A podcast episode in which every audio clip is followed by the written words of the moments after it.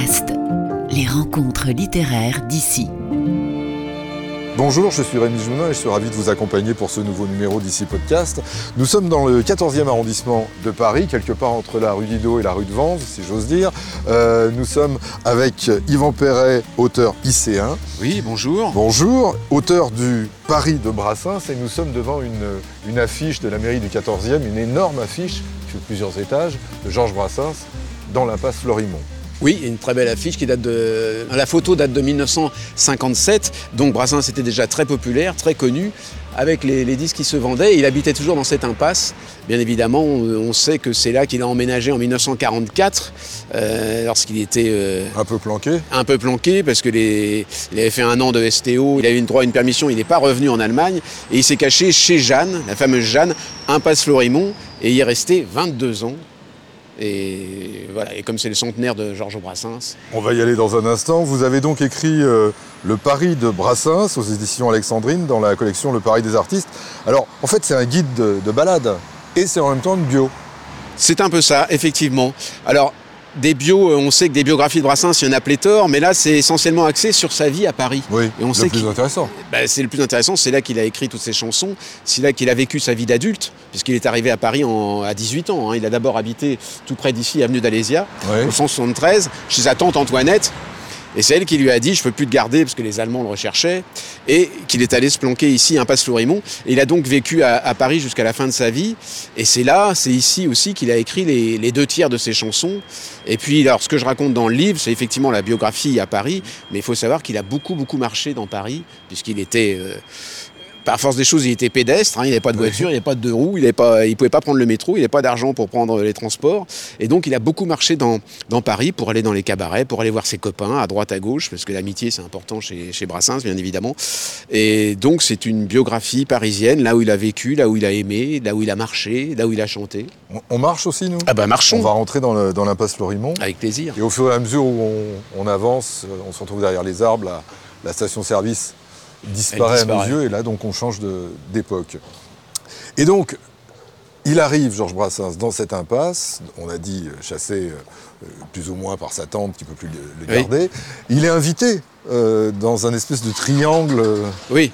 Alors, effectivement, C'est très moderne, son histoire. hein. Oui, absolument. C'est une, euh, c'est effectivement, c'est une histoire euh, assez moderne. En fait, il était, c'est chez Jeanne, la fameuse Jeanne, qui est un personnage euh, mythique dans l'histoire de, de Brassens, qui habitait là avec son mari qui s'appelait Marcel. Et euh, Jeanne, il la connaissait déjà un petit peu. Elle l'avait déjà repéré, ce jeune homme un peu oisif comme ça, qui passait son temps à, à lire, à, à pianoter sur le piano, parce que tante Antoinette, elle avait un piano. Et donc Brassens commençait à, à jouer du piano et à composer ses, ses chansons. Elle l'avait repéré et quand euh, la tante Antoinette dit euh, mais attention les Allemands ils viennent souvent parce qu'elle tenait une pension de famille hein, il faut le savoir euh. Antoinette sa tante. Et elle dit les Allemands vont venir c'est pas possible tu veux pas rester là et Jeanne a dit moi je peux je peux l'héberger. Ici les Allemands ils viendront pas et effectivement l'impasse il fallait vraiment la- il y avait une espèce de grille rouillée devant voilà. Il fallait vraiment connaître cette impasse et c'est donc là qu'il s'est caché et Jeanne c'est vrai qu'elle était un petit peu amoureuse de ce jeune homme. euh, Qui avait 30 ans de moins. qui avait, tr- oui, qui avait exactement 30 ans. Euh, D'ailleurs, j'explique dans le livre quelque part que, curieusement, euh, les deux femmes de... Enfin, Jeanne avait à peu près l'âge de sa mère, hein, quand même. Et Poupchen, qui sera la compagne de, de Brassens toute sa vie, avait à peu près l'âge de sa sœur, qui était beaucoup plus âgée que lui. Donc ça, je laisse les, psy, les psychologues interpréter ça. finalement, il a toujours été une espèce de triangle, comme ça. Oui, voilà, il y avait euh, le mari, la femme ou deux et femmes et ben voilà, il y avait un deux homme. hommes, une femme, et d'ailleurs ça apparaît dans les chansons, parce qu'il y a beaucoup de chansons, euh, La traîtresse, Lèche cocu, À l'ombre des maris, qui évoquent ce, ce- ce- cette relation comme ça à trois. Euh, donc ça vient peut-être, euh, ça vient peut-être de là, dans cette impasse où il a vécu avec Jeanne et, et Marcel. Mais tout ça s'est fait avec beaucoup de générosité, beaucoup de bienveillance. On imagine que ça devait un peu jaser dans le quartier, Oui. mais il s'en moquait comme de Colin Tampon, comme dirait Brassens dans une chanson. Donc voilà, et ça s'est passé euh, comme ça, dans cette impasse. Donc on, on avance dans l'impasse, puisqu'on peut approcher euh, Oui. au moins jusqu'à la porte. euh.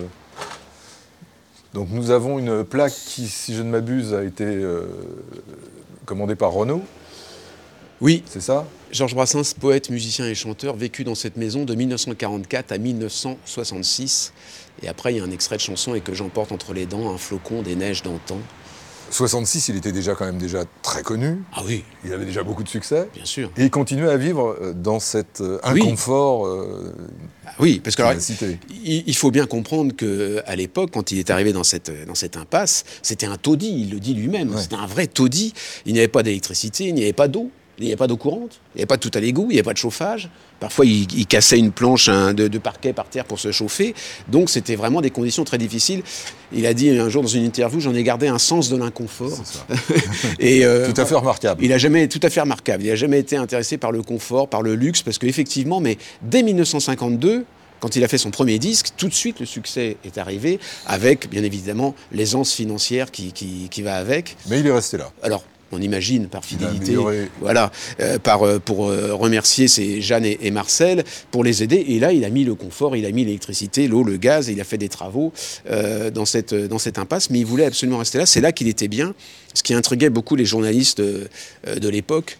Il y a des photos, on voit où les journalistes passaient par-dessus les murs pour prendre en photo Brassens en train de se laver euh, dans la bassine, euh, dans la cour dans de l'impasse, euh, où il faisait, sa, toilette, alors que c'était déjà quelqu'un qui, vendait des milliers, des dizaines de milliers de disques.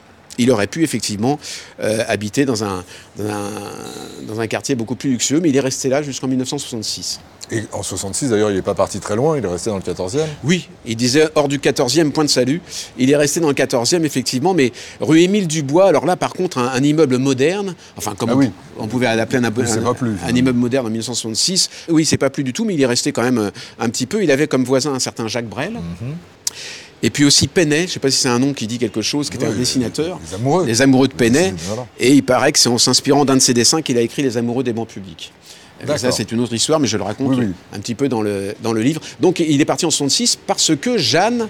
Euh, Marcel était mort, malheureusement. L'Auvergnat. celui qu'on a appelé, oui, qui Oui. n'était pas du tout auvergnat, il était né à Brie-contre-Robert. Mais bon, il y a plusieurs interprétations, mais effectivement, c'était pour eux qu'il avait écrit cette chanson. Marcel était mort et Jeanne, qui avait déjà 75 ans, s'était amourachée d'un type euh, plus jeune qui s'appelait Georges, qui avait une moustache, qui fumait la pipe, qui buvait beaucoup Et qui avait une moto. et qui avait une moto et qui plaisait pas du tout à Brassens. Oui, parce qu'il l'emmenait, euh, Jeanne, et partait euh, assise derrière la, derrière la mobilette avec son perroquet en cage sur les genoux. euh, il l'emmenait comme ça. Enfin bref, ça n'a pas plu à Brassens et c'est comme ça qu'il a quitté l'impasse. Ce livre donc, que vous avez écrit dans ce, guide parisien, mais qui est aussi donc cette bio, Le Paris de Brassens, Yvan Perret, euh, ça donne une image qu'on ne connaît pas, je trouve, dans les autres bios, euh, d'un personnage qui se fout un peu complètement, évidemment, des trompettes de la renommée, du candidaton, etc., mais qui a vraiment, qui est moins bourru que ce qu'on peut entendre certaines fois, et qui est plus, comment dire, décalé. En permanence, il est décalé, il est dans son univers. D'abord, il passe énormément de temps dans la bibliothèque du quartier. Oui. Ben, c'est là, il disait que c'était là qu'il a découvert la- vraiment la poésie. Un petit peu au collège, euh, au lycée, grâce à un professeur qui s'appelle Alphonse Bonafé. Mais sa, sa culture littéraire, il l'a faite ici, dans le 14e, grâce à la bibliothèque. Il disait qu'il avait passé deux ans avec François Villon, c'est-à-dire qu'il euh, tous les jours, il étudiait et il lisait François Villon. Oui, c'est vrai. Alors là, on est devant, je pense qu'on n'ira pas plus loin, devant l'entrée de la, de la maison. Euh, qu'est-ce que- qu'est-ce qu'il a écrit comme chanson, là, ici? Allez, Oh, ben, euh, Quelques-unes, vite fait.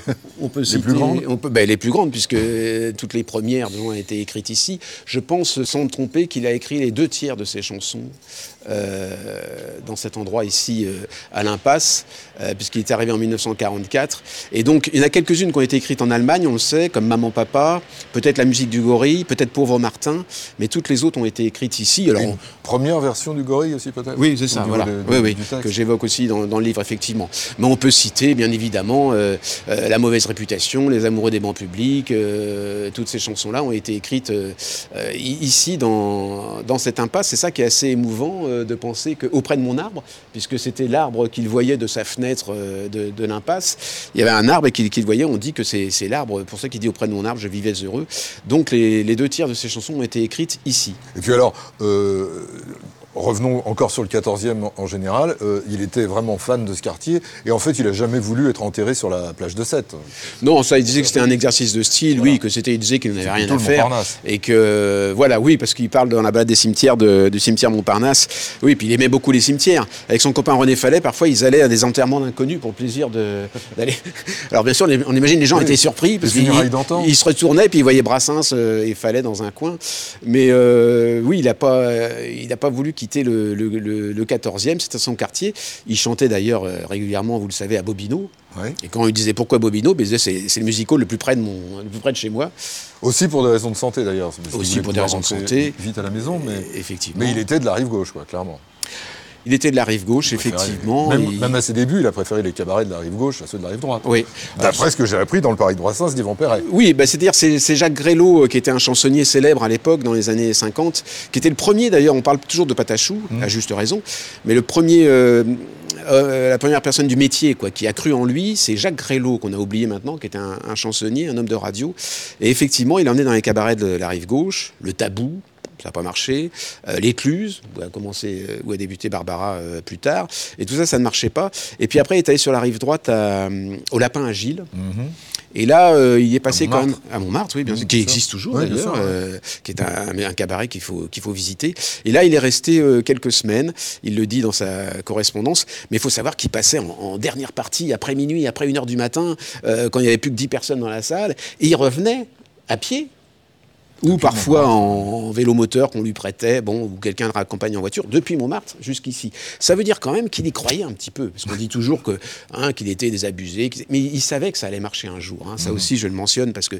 Euh, oui, il y avait une fausse pudeur là-dedans quand même. Oui, il savait, il avait dit à Poupchen, le jour où le loup va entrer dans la bergerie, ça va faire mal. C'était lui le loup. Hein. Et, donc, euh, il a dit aussi à ses copains, à Louki. Donc, il y croyait un peu, mais ça a été dur les cabarets parce que ça marchait pas très bien. Yvan Perret, vous vous êtes intéressé euh, à Brassens, évidemment, j'imagine que c'est à cause du, centenaire, mais euh, vous êtes spécialiste de la chanson française, auteur IC1, oui. d'où votre présence dans ce podcast, mais euh, spécialiste de la chanson française. Donc, oui, alors spécialiste, c'est toujours un mot un peu pompeux, on a toujours peur de... je suis amateur au sens le plus littéral du terme, c'est que j'aime ça, j'ai toujours aimé ça, et Brassens, comme d'autres, a fait partie, fait partie de mon environnement euh, depuis, depuis que je suis enfant. Quoi. Mhm. Et euh, donc, je suis, j'aime beaucoup la, chanson, j'aime beaucoup les chanteurs. Et, et maintenant, euh, on est bien engagé dans le, dans le 21e siècle. Je m'aperçois que les grands chanteurs du XXe siècle, il y en a quelques-uns qui, vous savez, on dit parfois ça a mal vieilli, on trouve des, orchestrations. Alors lui, il n'avait pas d'orchestration comme ça, le problème est réglé, on est tranquille. Et ben voilà, au fil du temps, je me dis, s'il y en a un à garder au XXe siècle, euh, ben c'est peut-être lui, parce que voilà, c'est dans, son genre, c'était un petit génie euh, de la chanson, de l'écriture. Même les chansons mineures, pour peu qu'il y ait des chansons mineures dans son répertoire, euh, les chansons mineures de Brassens, je sais pas, comme Marinette ou Les Ricochets, c'est des petits chefs-d'œuvre en soi. Quoi. Et on, redécouvre toujours. Moi, je découvre toujours en écoutant euh, des chansons, une petite métaphore, une petite figure de style, quelque chose qui m'avait échappé, une, expression qui a été détournée. Enfin, donc on découvre toujours Brassens. C'est ça qui, ça qui me plaît beaucoup. Et on le retrouve donc euh, dans cette, en fait, cette biographie. J'insiste sur le fait que c'est une biographie parce que si je comprends bien, sa vie elle est à Paris. Il a beau être le poète c'est toi, il a beau euh, effectivement avoir été ostéo, mais enfin je pense que personne ne va revendiquer ça dans son, dans son CV. Sa vie, elle est ici, quoi. D'ailleurs, il, il, répond ça à Chancel à un moment donné. Euh. sur Radioscopie, effectivement, qui lui dit Oh, vous avez habité en province, vous avez des maisons en Bretagne. Et il s'est énervé, Brassens, qui s'énervait rarement. Il disait Non, non, non, moi j'ai toujours habité Paris, j'aime passionnément Paris. Et si on pouvait se faire naturaliser parisien, je le ferais. Et donc sa vie était à Paris. Et on regrette bien sûr qu'il n'ait pas vécu euh, euh, plus longtemps parce que et qu'il soit mort à Paris. Mais bon, alors là, c'est parce qu'il est allé chez son médecin qui habitait près de Montpellier. Et euh, c'est pour ça qu'il est mort aussi là-bas, effectivement. Et peut-être qu'il voulait aussi aller sur les traces de ses parents parce qu'il avait, il pensait beaucoup à ses parents qui étaient restés à Sète, qui ne l'ont jamais vu sur scène. Hein. Ils ne sont jamais déplacés pour aller voir Brassens sur scène. Et sa mère lui reprochait de dire des gros mots dans ses chansons. Ah, alors évidemment. Donc, du pornographe. Euh, du phonographe. Du phonographe. Polisson de la chanson. Polisson de la chanson, c'est ça. Donc on retrouve tout ça, et évidemment bien plus encore dans euh, Le Paris de Brassens d'Yvan Perret, aux éditions euh, Alexandrine, dans la collection le, Paris des artistes. merci de nous avoir suivis de l'autre côté du périphérique, dans le 14e arrondissement, dans l'impasse Florimont. Et à bientôt pour un nouveau podcast sur Ici Podcast. Ici, podcast. Les rencontres littéraires d'ici.